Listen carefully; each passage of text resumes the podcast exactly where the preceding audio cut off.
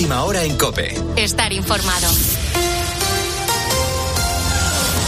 La Comisión de Venecia no se pronuncia sobre la constitucionalidad de la ley de amnistía. De hecho, asegura que no es competente para hacerlo. Así consta en un borrador al que ha tenido acceso COPE para debatirlo antes de su aprobación definitiva dentro de unas semanas. Ese documento deja claro que en todo caso habría que hacerlo mediante una reforma constitucional.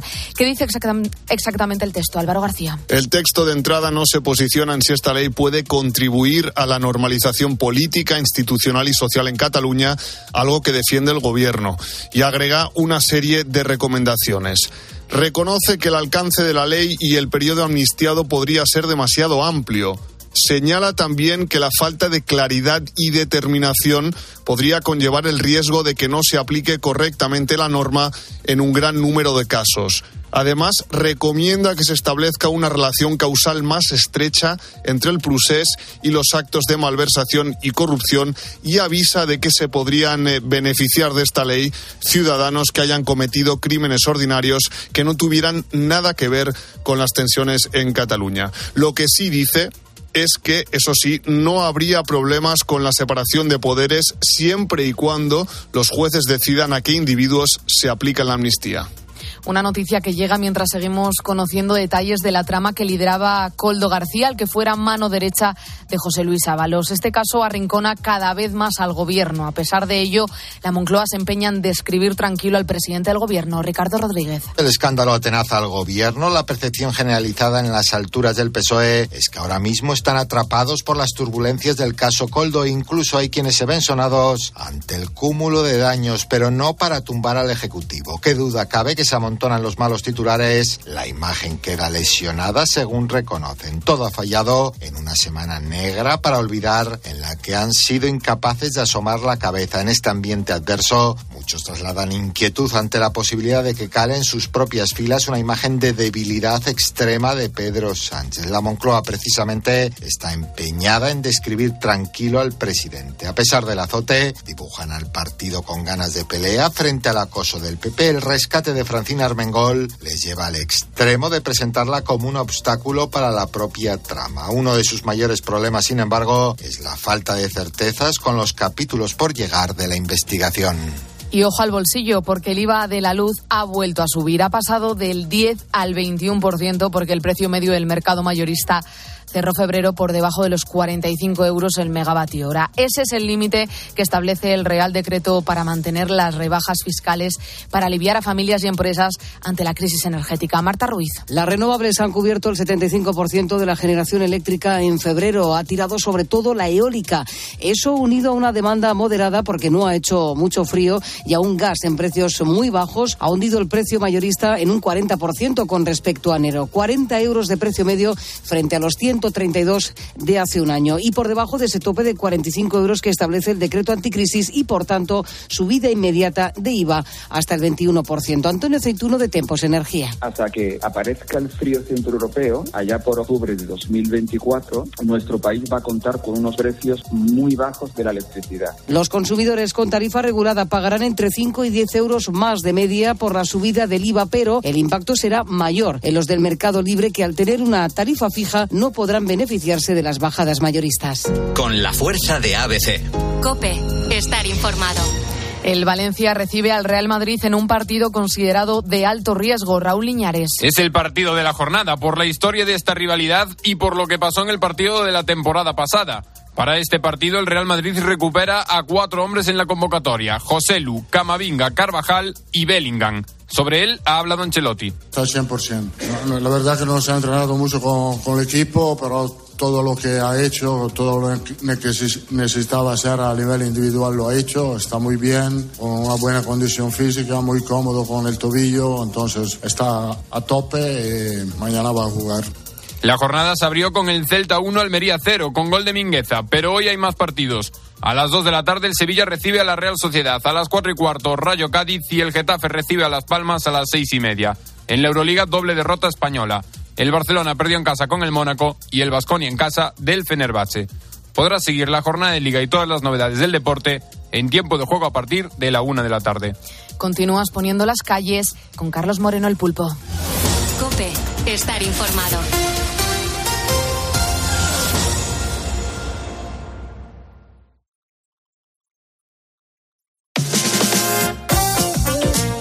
Escuchas Poniendo las calles. Con Carlos Moreno, El Pulpo. Cope, estar informado. Estamos en Cope, estamos poniendo las calles. Gracias por escuchar la radio y gracias por estar en nuestra emisora. Yo soy Carlos Moreno el Pulpo. Mira, si damos un paseo por la actualidad, los listos que estafan a instituciones, sean públicas o no, pues eh, ya sabes que abundan cada vez más. No hay semana, no hay semana que no leamos un titular sobre comisiones de investigación sobre algún político, da igual el color o el partido. Pero claro, si repasamos la historia de nuestro país, seguimos encontrando casos similares de corrupción. Por ejemplo, uno de los más sonados fue el del duque de Lerma. El válido del rey Felipe III se hizo con una gran fortuna y partiendo de cero, además. Así que lo mejor que podemos hacer ahora es ah, conocer pues, esas artimañas que utilizó Francisco Gómez de Sandoval y Rojas en el siglo XVI, XVII. Perdón. Lo hacemos gracias a nuestro experto José Luis Corral, escritor y catedrático en Historia Medieval. José Luis Corral, muy buenas noches. ¿Qué cosas pasan y qué cosas pasaban ya entonces?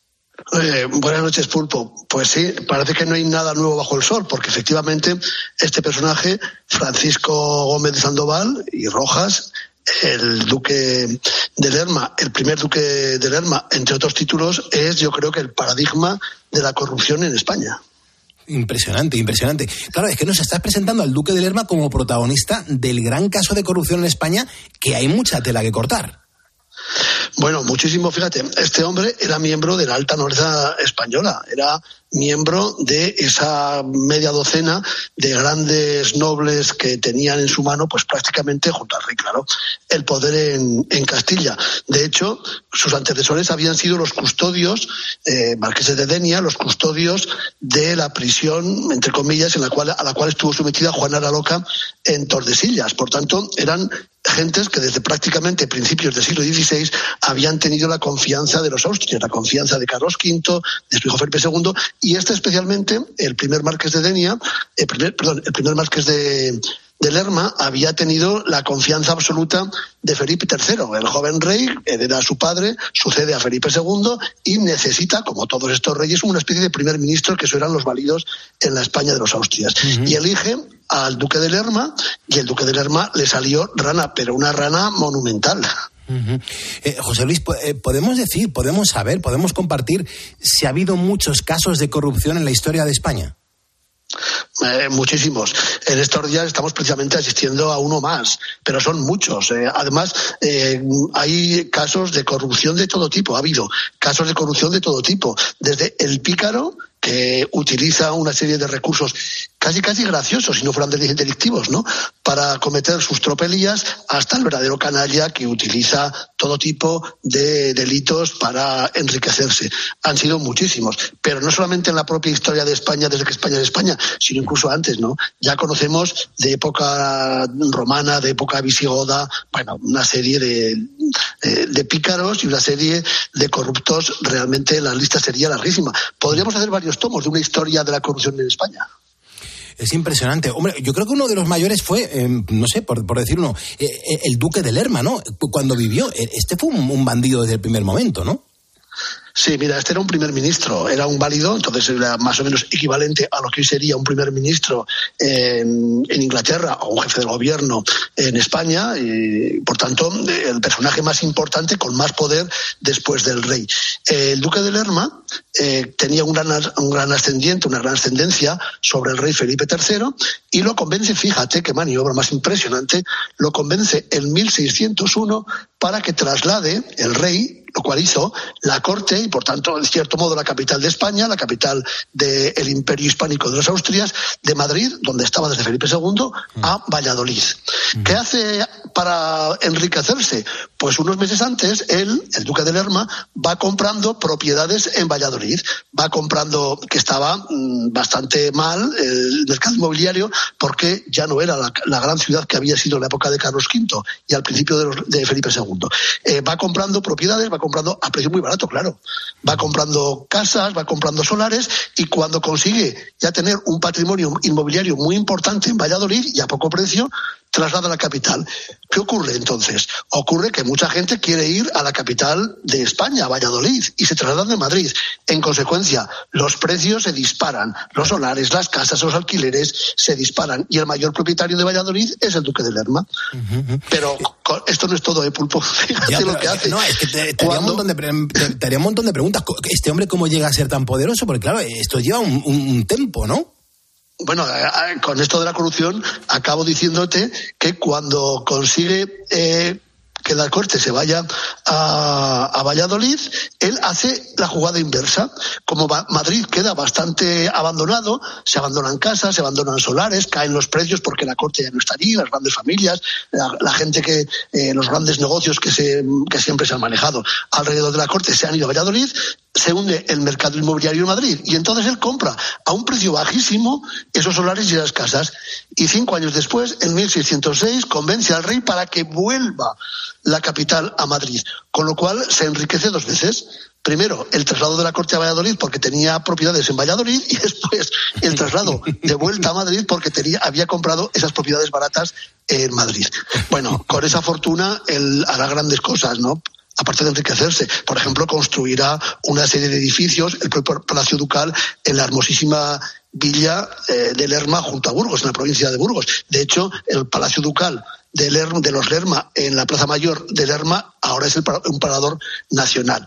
Eh, consigue un poder, evidentemente, con esta serie de chanchullos eh, al lado, y él ya venía de familia muy rica y muy poderosa, pero se aprovecha de esas circunstancias para ir incrementando su poder. Y además porque Felipe III era joven, no tenía mucha experiencia, quizás estaba un poco humillado por la sombra largadísima y poderosísima de su padre, Felipe II, que quedaba ahí en la memoria, y aprovechando todas esas eh, circunstancias, con un poder casi absoluto. ¿Cuál fue el caso de corrupción que protagonizó? Bueno, evidentemente lo que hizo fue una especulación inmobiliaria. Hoy hablamos del pelotazo, hablamos de la burbuja inmobiliaria que se ha producido en este país hace unos años, en, algunas, en algunos casos todavía eh, perdura, y lo que hace él es, primero, aprovecharse de su cargo de primer ministro, de válido del rey, para hacer un cambio político, un cambio de sede política, de Valladolid a Madrid, y eh, alterar el mercado. Eh, es un caso claro de corrupción. Cuando alteras el precio del mercado por tu propia influencia política, estás participando directamente en la corrupción política y económica. Y después a la inversa. Mm, es una corrupción de ida y de vuelta. Hace exactamente lo mismo, protagoniza un segundo caso de corrupción más grave y más grande, si cabe todavía, cuando vuelve a convencer al rey para que cinco años después la capital regrese a Madrid. Él ha conseguido eh, de nuevo hacerse con muchas propiedades a muy bajo precio. Eh, se había devaluado la propiedad inmobiliaria en Madrid, él compra esa propiedad y aprovecha su poder político para ese cambio de capital. Por tanto, fíjate, son una corrupción, dos casos de corrupción de ida y vuelta paralelos eh, que realmente lo convierten, yo creo que en un maestro de, entre comillas, eh, del arte de la corrupción en España. Eh, ¿Por qué lleva la Corte a Valladolid? ¿Qué gana con ello? ¿Por qué toma esa decisión? Evidentemente, él está preparando, probablemente desde poco después de tomar posesión de su cargo como válido, está preparando mm, ese enriquecimiento.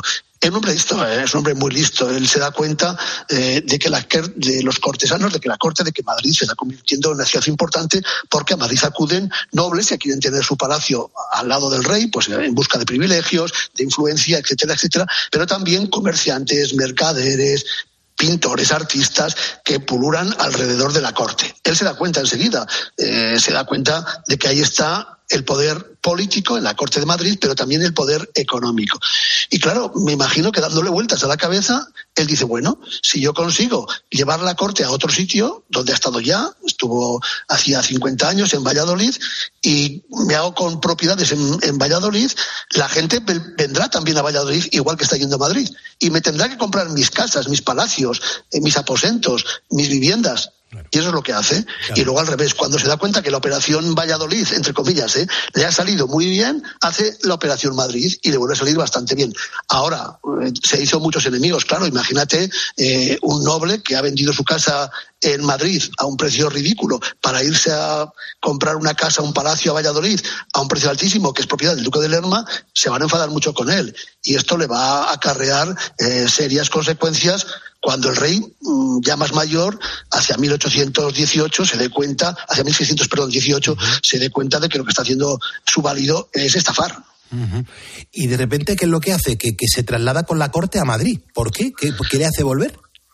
Eh, le hace volver precisamente el que él es ya el mayor propietario. Durante cinco años ha estado comprando pisos, casas, propiedades, viviendas, palacios, solares en Madrid.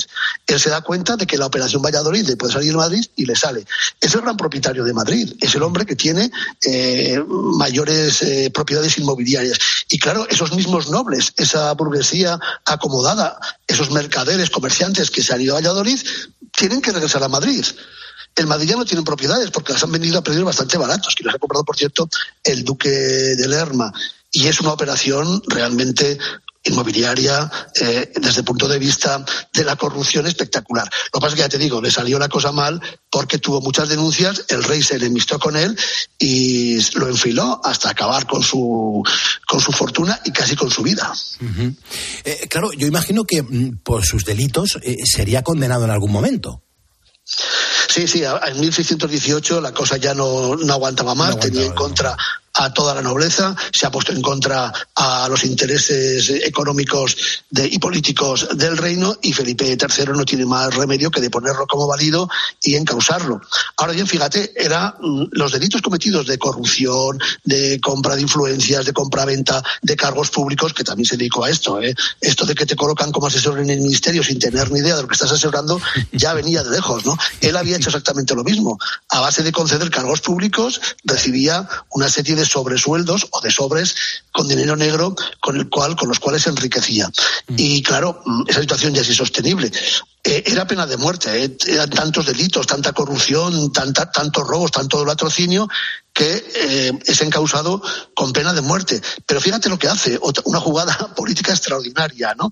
Sería una especie de aforamiento de la época. Lo que hace es convertirse en una especie de beato acercarse mucho a la iglesia y conseguir, con dinero, claro, pagándolo, el capelo cardenalicio. En 1618 lo hacen cardenal de la Santa Iglesia Católica y Apostólica Romana.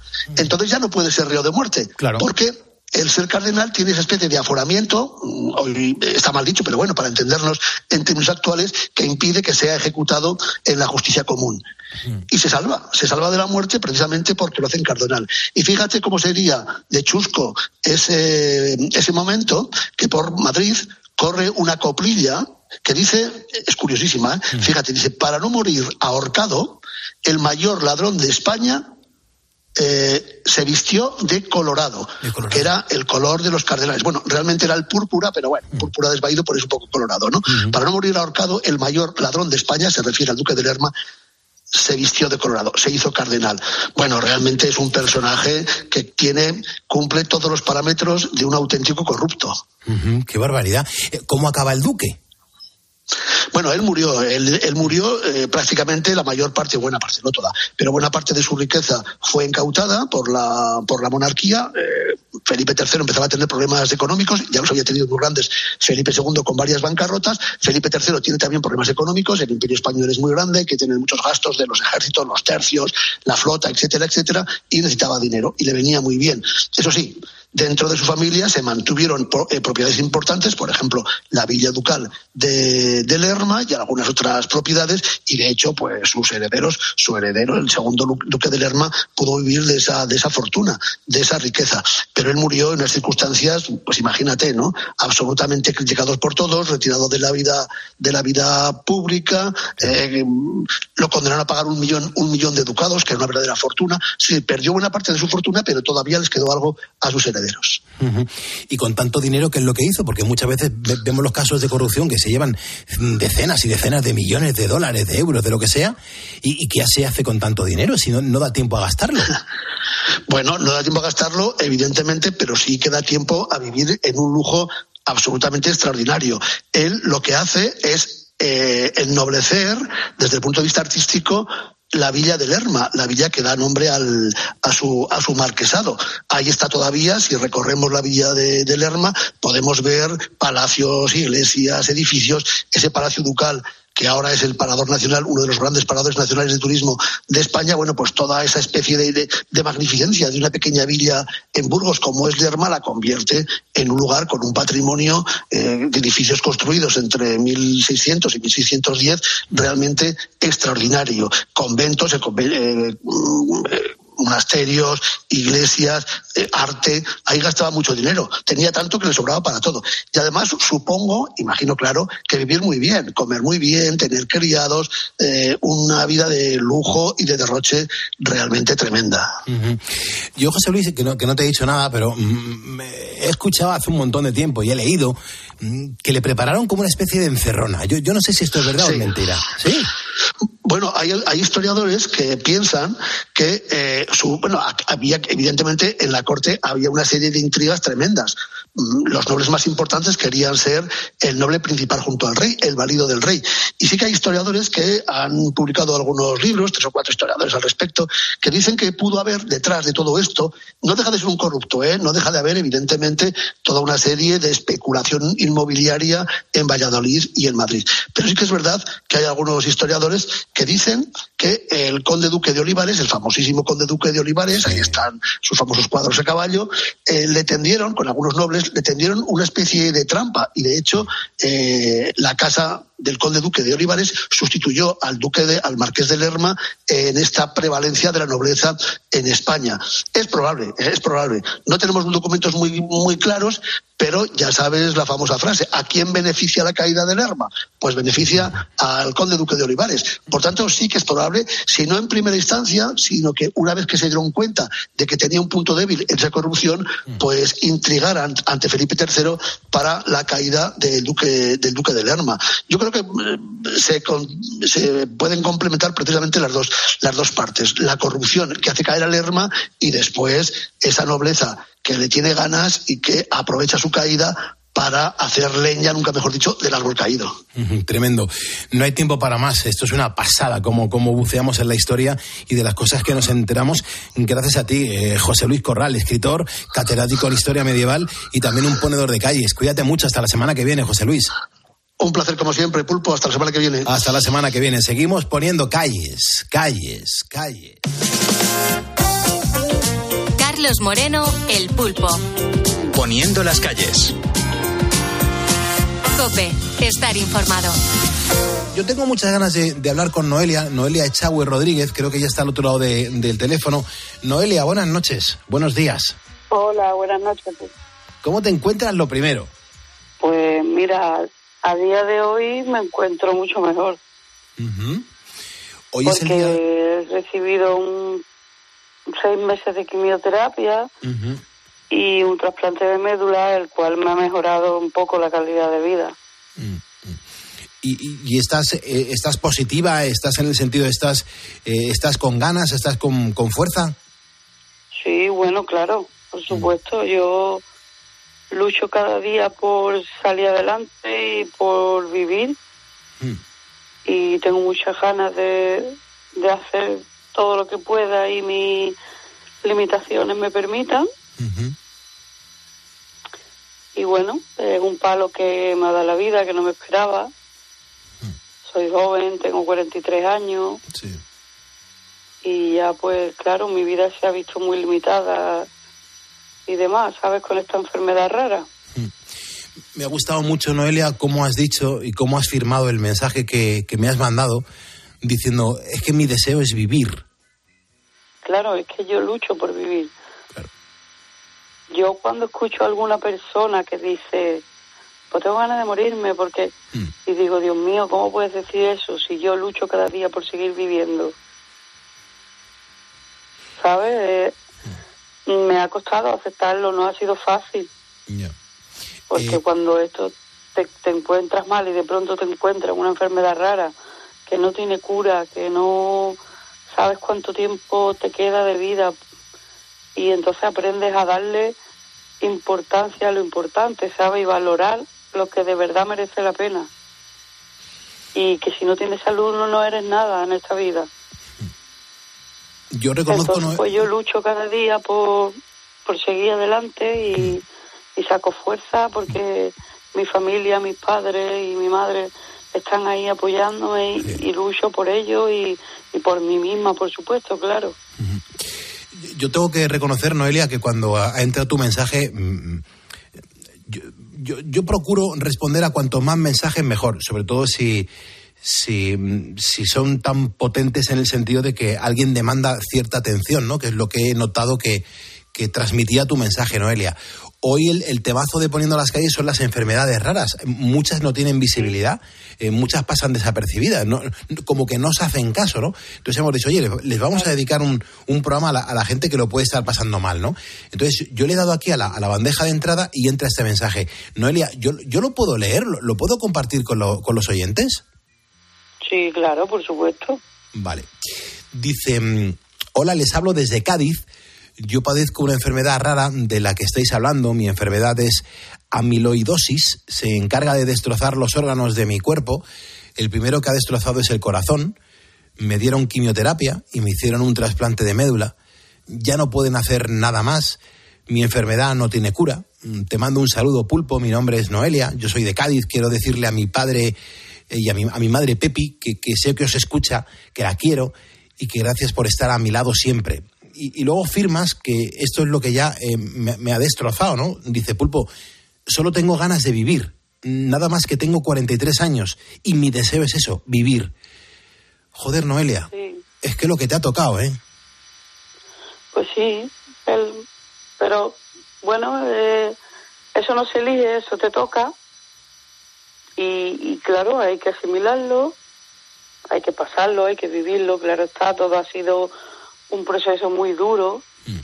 porque el trasplante de médula eh, tuve que estar aislada en una habitación durante un mes con mi hermana, que gracias a la hermana que tengo se encerró conmigo, y yo veía a mis familiares a través de un cristal. Y mi madre venía cada tarde, cada tarde a verme a ese cristal sin poder tocarla, sin poder verla, sin, o sea, acariciarla y un mes encerrada en una habitación de un hospital es muy duro, ¿eh? Psicológicamente, todo. Y, ya no es solamente, Noelia, lo que tú sufres, es que sufres lo tuyo y sufres lo que sabes que está sufriendo tu madre. Claro, yo sufro por ellos. Claro, te entiendo perfectamente. Porque son personas mayores ya. Claro. Y, y viendo que una madre tenga que sufrir eso por una hija, a mí me duele en el alma porque yo, para mí ellos son todos, me han dado la vida y me lo han dado todo. Qué bueno. Entonces, pues yo lucho cada día y, no me rindo y, y, vamos, y hasta que Dios quiera aquí seguiré dando la lata. Mm. Noelia, ¿y, cómo, empieza todo? O sea, ¿cómo te empiezas a sentir mal o, qué, qué, es lo que sientes para acudir al médico y que se pongan en, en marcha pues e, el saber pues qué es lo que te está sucediendo? Pues mira, todo empezó porque me daba mucha taquicardia. Y yo decía, qué raro, el corazón me lo tengo muy acelerado, demás. Y me fui a una cardióloga y me dijo que me tenía que hacer algún tipo de prueba para ver qué pasaba.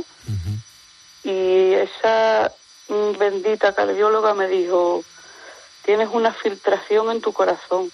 Dice, eso puede ser amiolidosis. Yo cuando escuché esa palabra la miré como diciendo, Dios mío, ¿qué, qué, es eso? Sí, sí, sí, es que no, no, me sonaba chino. Sí, sí, sí, sí. Y entonces me dijo que eso era una enfermedad, que antiguamente era una sentencia de muerte, que hoy en día había más avance, pero que tendrían que hacerme muchas biopsias, muchas pruebas. Y entonces empezaron a biopsiarme varias partes del cuerpo y no daba la cara esa enfermedad. Y de pronto me entró una peritonitis, estuve a punto de morir y en esa peritonitis, al abrirme me rajaron la barriga entera y vieron un bulto ahí que pensaba que era un tumor malo o algo y resulta que era un depósito de, amiloide mm. que se había ido acumulando a la, aquí en la barriga. Y entonces al analizar eso se dieron cuenta que tenía esa enfermedad. Ya me derivaron a un hematólogo, el doctor Capote, que es muy conocido aquí en Cádiz, es un médico excepcional, y me comentó las opciones que había para mi enfermedad. Y me dijo, esto tiene dos cosas, una quimioterapia y otra un trasplante de médula. Y ya no puedo hacerte nada más. Te voy a mejorar la calidad de vida, pero no te puedo decir nada más porque no existe nada que lo cure. Solo queda confiar en la ciencia y que la ciencia invente algo para que pueda existir alguna curación.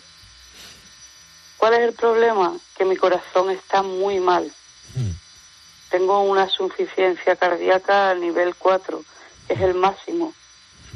Entonces yo apenas puedo andar, me asfixio, me canso.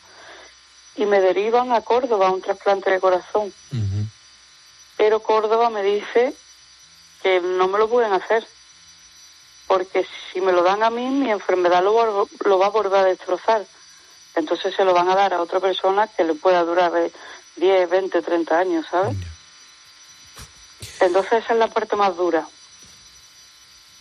Pero bueno, aún así nunca pierdo la esperanza de que pase algo que, que no sé, que puedan inventar la ciencia que tanto avanza y, pueda curarme o, por lo menos... ¿Cómo estás de esperanza, Noelia? ¿Cómo estás de, de, esperanza? La esperanza dicen que es lo último que se pierde. Hmm.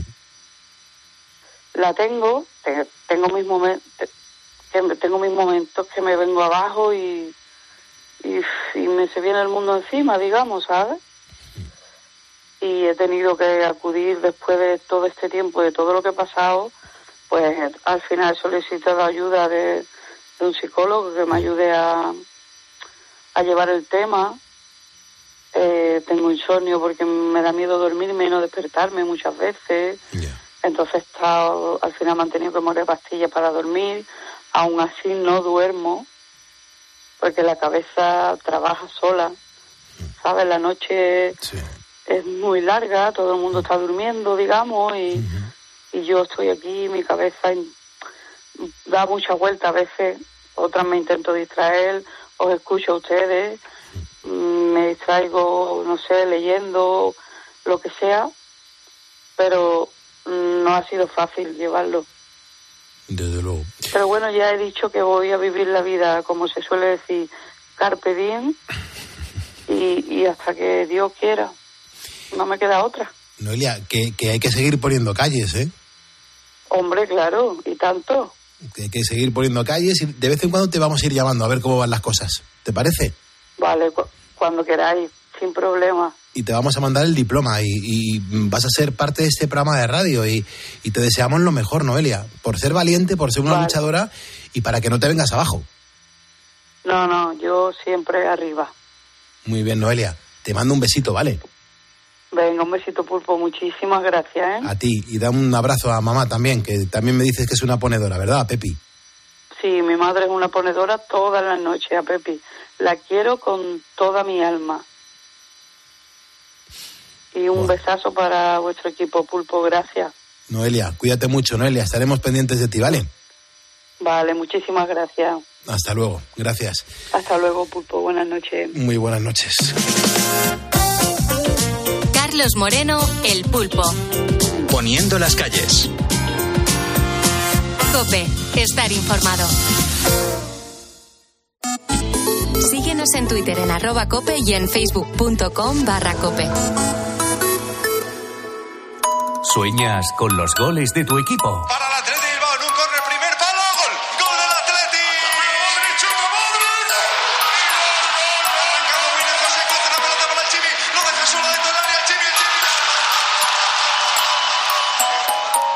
Entonces, seguro que vibras escuchando Tiempo de Juego.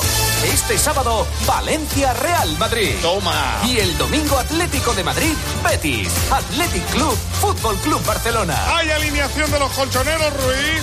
Tiempo de juego con Paco González, Manolo Lama y el mejor equipo de la radio deportiva. El número uno del deporte. Escuchas Poniendo las calles. Con Carlos Moreno, el pulpo. Cope, estar informado. Y avanzamos en la cadena Cope, en poniendo las calles. Hombre, vitaminas para el resfriado, vitaminas para la gripe, vitaminas por aquí, complementos vitamínicos por allí. Nos preguntamos, ya no solamente una cuestión de los ponedores, yo creo que toda la población nos preguntamos si son necesarios de verdad. Nos preguntamos también si podemos intoxicarnos de vitaminas. ¿Qué hay de verdad y, qué hay de, gasto innecesario en todo esto? Es verdad que hay, mucho mito sobre las vitaminas y sus complementos, se venden como el pan caliente.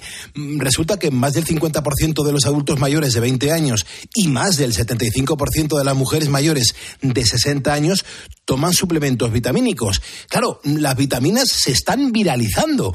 Y claro, todas estas personas no saben que muchos suplementos pueden interferir con los medicamentos y terminar dañando la salud a ver si las vitaminas van a estar minando nuestra propia salud. Vamos a ver qué nos dice el doctor Darío Fernández de la Clínica Legazpi de Madrid, que aquí está como un campeón y como, como cada miércoles poniendo las calles con nosotros. Doctor, buenas noches. Buenas noches, ¿qué tal? ¿De, dónde viene esto del nombre de las vitaminas, complejos alimenticios? ¿Esto es bueno? Bueno, pues mira, el nombre de las vitaminas tiene una historia curiosa. Se trata de un polaco que allá por el año 1911, pues, estudiando un artículo de un escocés que decía que los pollos que habían sido alimentados con arroz integral, o sea, con toda la cáscara, tenían menos enfermedad del beriberi que aquellos que habían sido alimentados con arroz sin la cáscara. Entonces este hombre se dedicó a estudiar eso, a ver qué había en la cáscara del arroz que hacía que no se produjera esta enfermedad nerviosa en los pollos que les hace temblar, perder equilibrio, encontró una sustancia que tenía unas aminas, unas proteínas, unos aminoácidos, y como eran importantes para la vida de esos pollos, pues le puso la palabra de vitaminas. Pero en realidad no son aminoácidos, lo que sí que son unas sustancias imprescindibles para, para nuestra vida y que son muy necesarias. Fíjate, de tal forma que la mitad de lo que comes tú en tu plato debería ser alimentos ricos en vitaminas. Eso le quería preguntar, doctor, ¿por, qué son tan importantes en la vida las vitaminas? Pues mira, son importantes porque aunque en cantidades muy, muy pequeñitas son fundamentales para eh, funciones metabólicas muy importantes y muy trascendentes para el desarrollo del sistema nervioso, para que funcionen bien nuestras células, para tener una piel bien hidratada, para que no se nos agriete, para el crecimiento, para el metabolismo, para el desarrollo de los tejidos, em, para acabar con esos radicales libres que son tan que tan feos nos hacen los rostros y tan, tanto nos envejecen, en fin, que es que son fundamentales para, para el funcionamiento. Sin ellas, y además es que la cuestión es que prácticamente todas son infabricables, o sea que tenemos que tomarlas de los alimentos y eh, vitales para la vida. Está, de, realmente el nombre está bien puesto.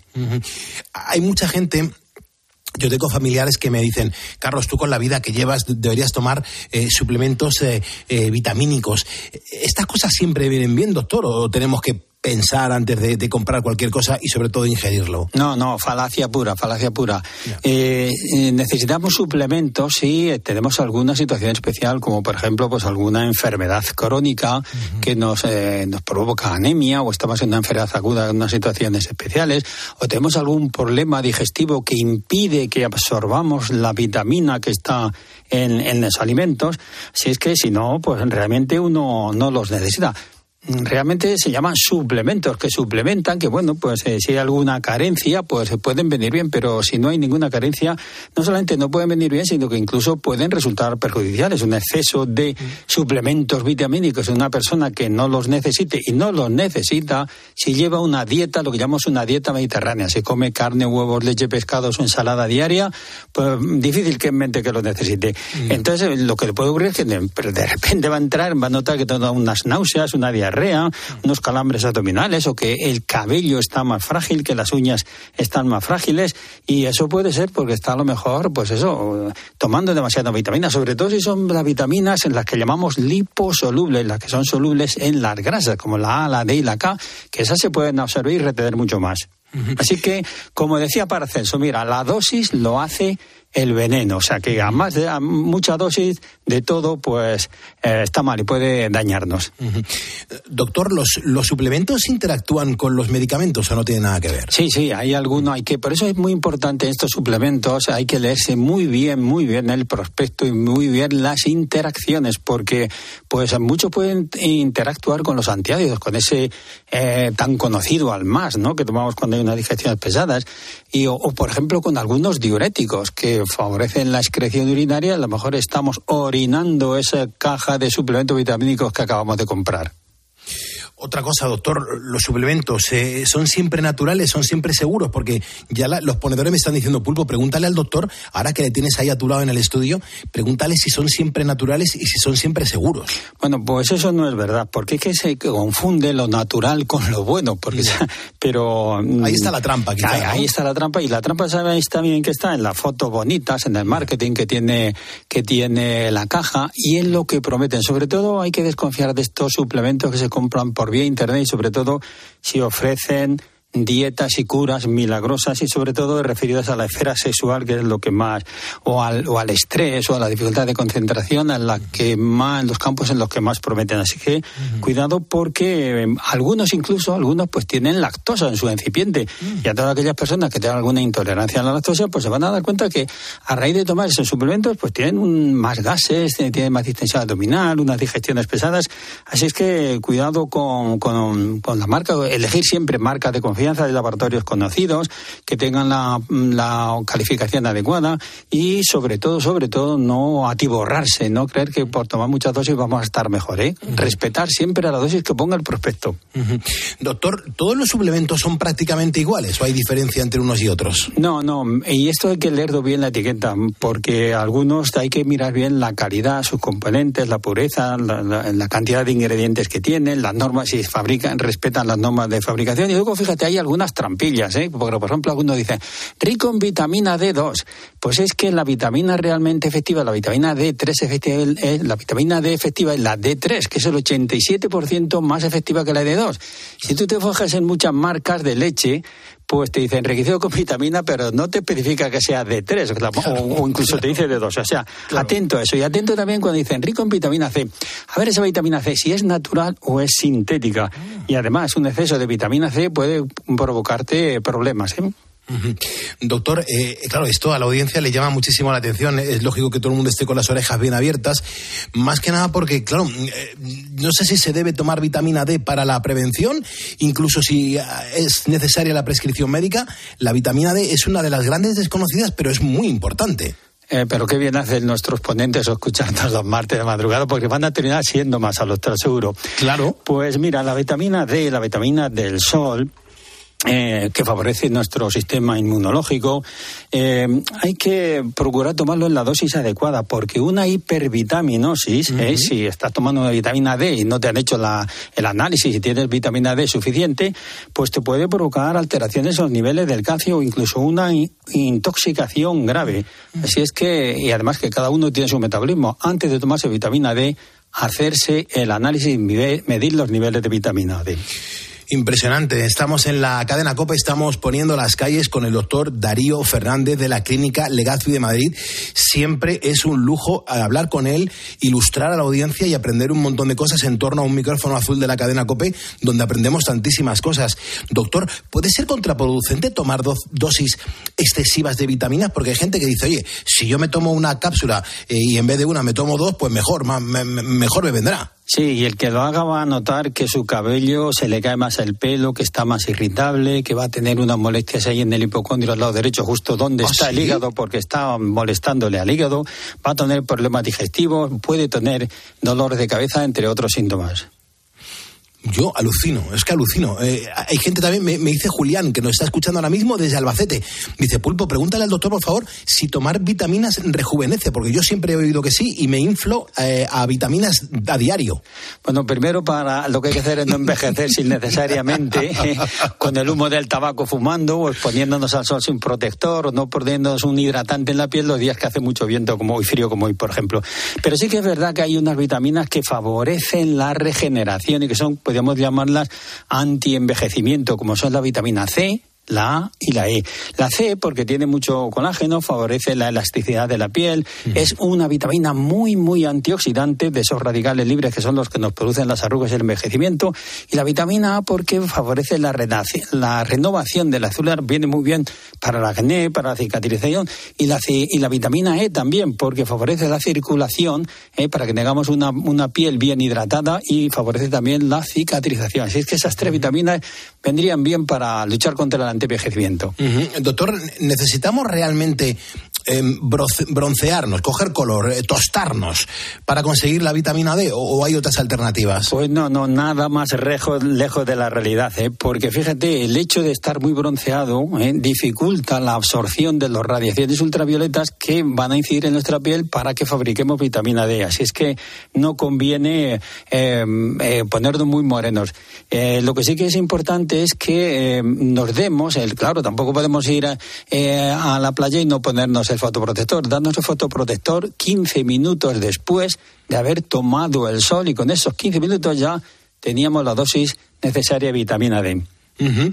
Estamos poniendo las calles en la cadena Cope. Somos el gran programa de la madrugada que une el deporte de Juanma Castaño con la información y el entretenimiento del gran Carlos Herrera. Aquí en medio estamos nosotros, los ponedores de calle. Yo soy Carlos Moreno el Pulpo y llega el momento del duelo con el doctor Darío Fernández. Yo aquí, doctor, es que me lo pase muy bien porque yo lanzo preguntas que son muy cortas y que las respuestas también lo tienen que ser, pero muy rápidas. Y además siempre jugamos con bala de fuego y podemos venir aquí todos los martes.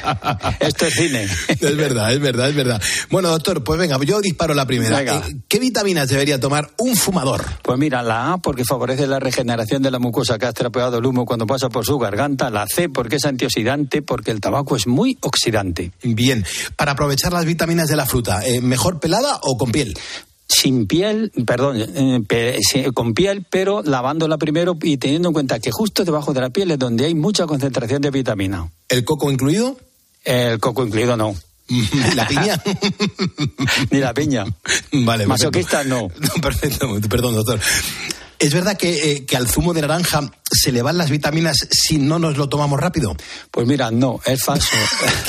la, vitamina C, la vitamina C, te lo la vitamina C es hidrosoluble, o sea, se disuelve en agua, o sea, que no se te evapora, ni vuela, ni sale por ahí en forma de gas el, zumo. Eh, la vitamina C puede aguantar hasta 12 horas en el zumo, aunque te aconsejo mejor que te tomes la naranja que el zumo de naranja, porque vas a tener mucha, vas a absorber mucha más fibra.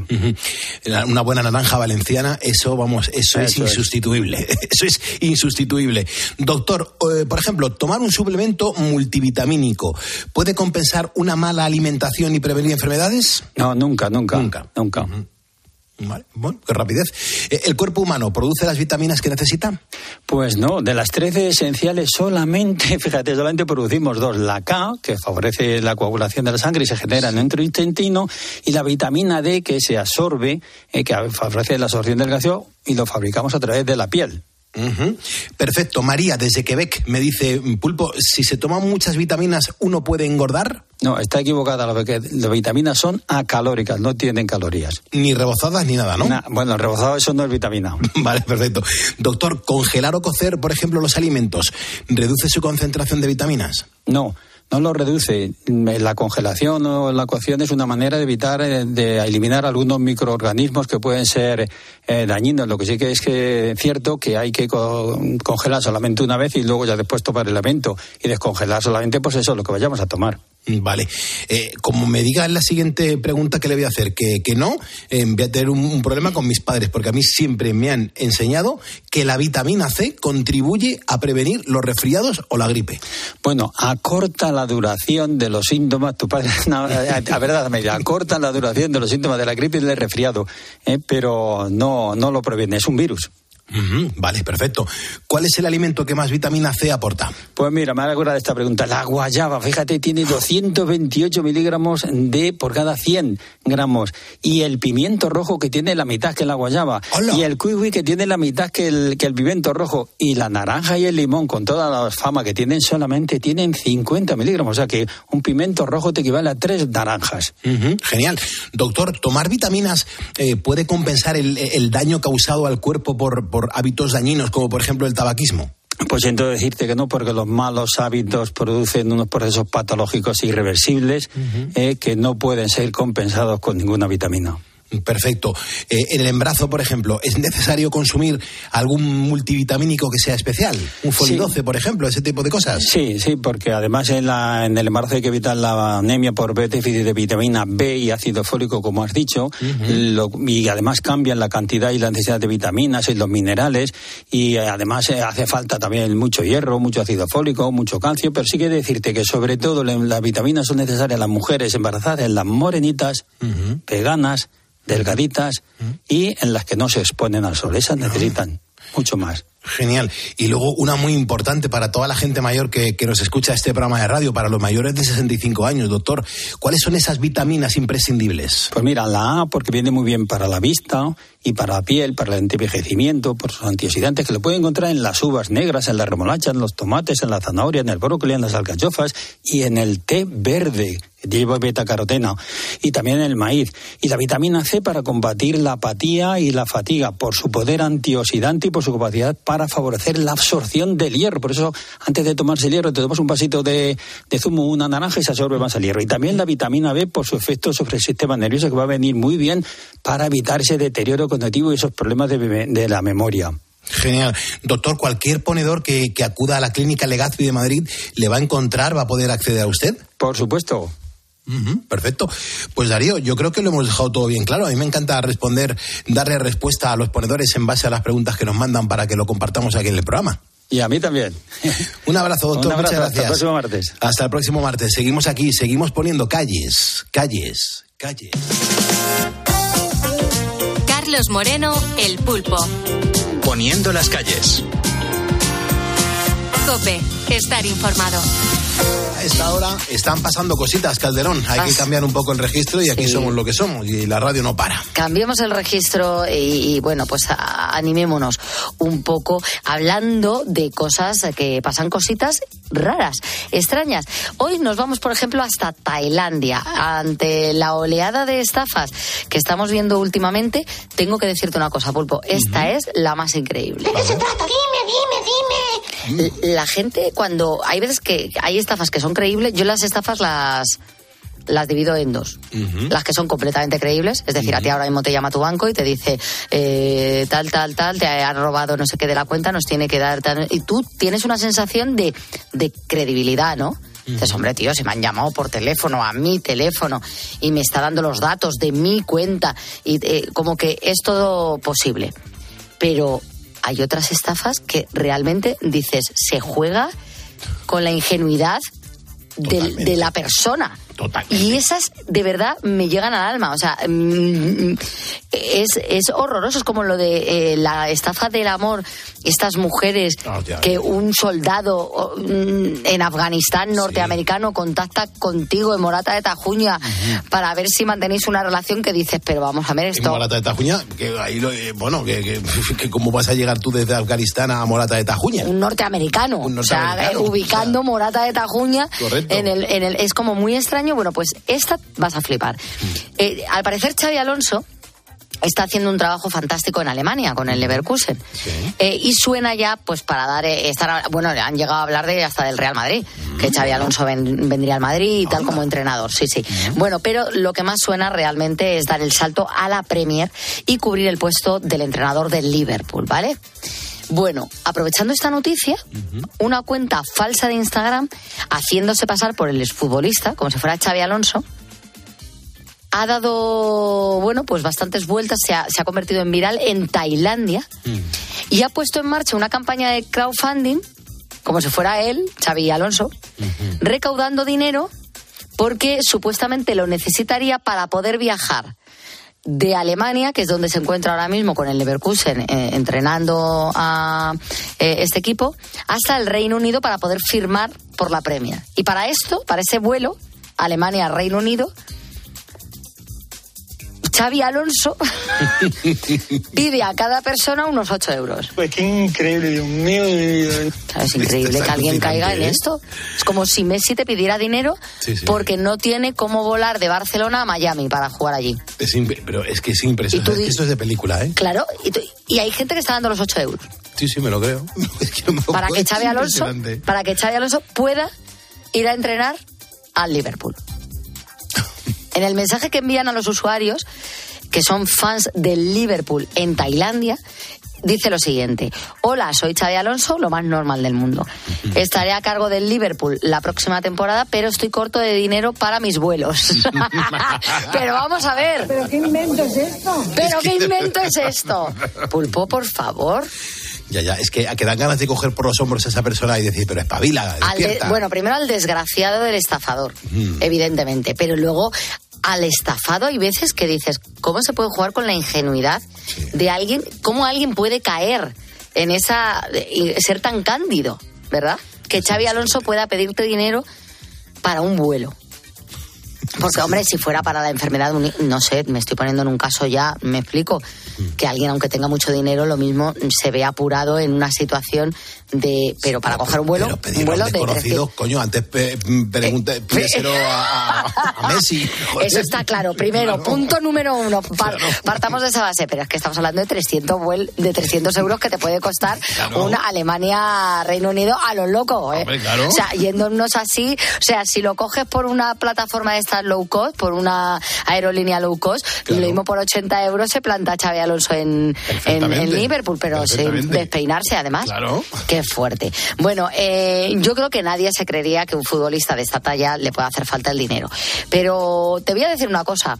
Esta campaña que se han inventado, este estafador en Tailandia haciéndose pasar por Xavi Alonso, ya, ya lo inventó lo del crowdfunding para pagar sus gastos Lola Flores. Corría el año... Espera un momento, espera un segundo, un segundo. Corría el año 1987 y toda una no- Lola Flores hacía esta petición. Pienso si una peseta diera a cada español, pero no a mí, a donde tienen que darla. Quizás salía de la deuda y después yo, no sé, me iría al estadio con todo lo que han dado esa, pes- esa peseta o esas 100 pesetas para, para, para tomarme una copa con ellos y llorar a Tiene mucho arte, por favor. Perdona. Qué arte, por Pues favor. yo no sé cómo nos dieron todos los españoles una peseta. Y lo hubiesen dado, ¿eh? Si esto lo pone en marcha, lo hubiésemos dado en ese momento por Lola Flores. A mí el crowdfunding, dice la gente, ahora se ha puesto muy de moda el crowdfunding, que Sí, sí. se- esta Sí, señora, Flores esta la se señora fue una pionera. Si cada español, y llevaba toda la razón, más razón que un santo, si cada español, yo debo no sé cuántos millones, si cada español da una peseta, yo pago la deuda, claro. Sí, sí, Somos absolutamente. 44 millones de tíos. Absolutamente. Qué, bueno, por fuerte, favor. es ¿eh? Qué buenísima. bueno, y, ella, y ella es buenísima. Bueno, eh, vamos con la música. Lo hacemos con buenas noticias para los fans de los Pet Shop Boys porque la banda británica va a volver a España este verano. Se ha confirmado, será en cabeza de cartel en el Cruilla. Su concierto tendrá lugar el domingo 13 de julio en el Park Forum de Barcelona y van a cerrar el festival. Junto a ellos, otros que van a estar en este festival, pues eh, artistas de la talla de Avril Lavigne y Amaral. Impresionante. A estas alturas volver a escuchar en directo a Abril Lavigne me parece espectacular. Era muy, yo era muy de, de esta mujer en los años finales de los 90. Y también fíjate Amaral, con lo que se quiere en este programa esta artista, Amaral. It's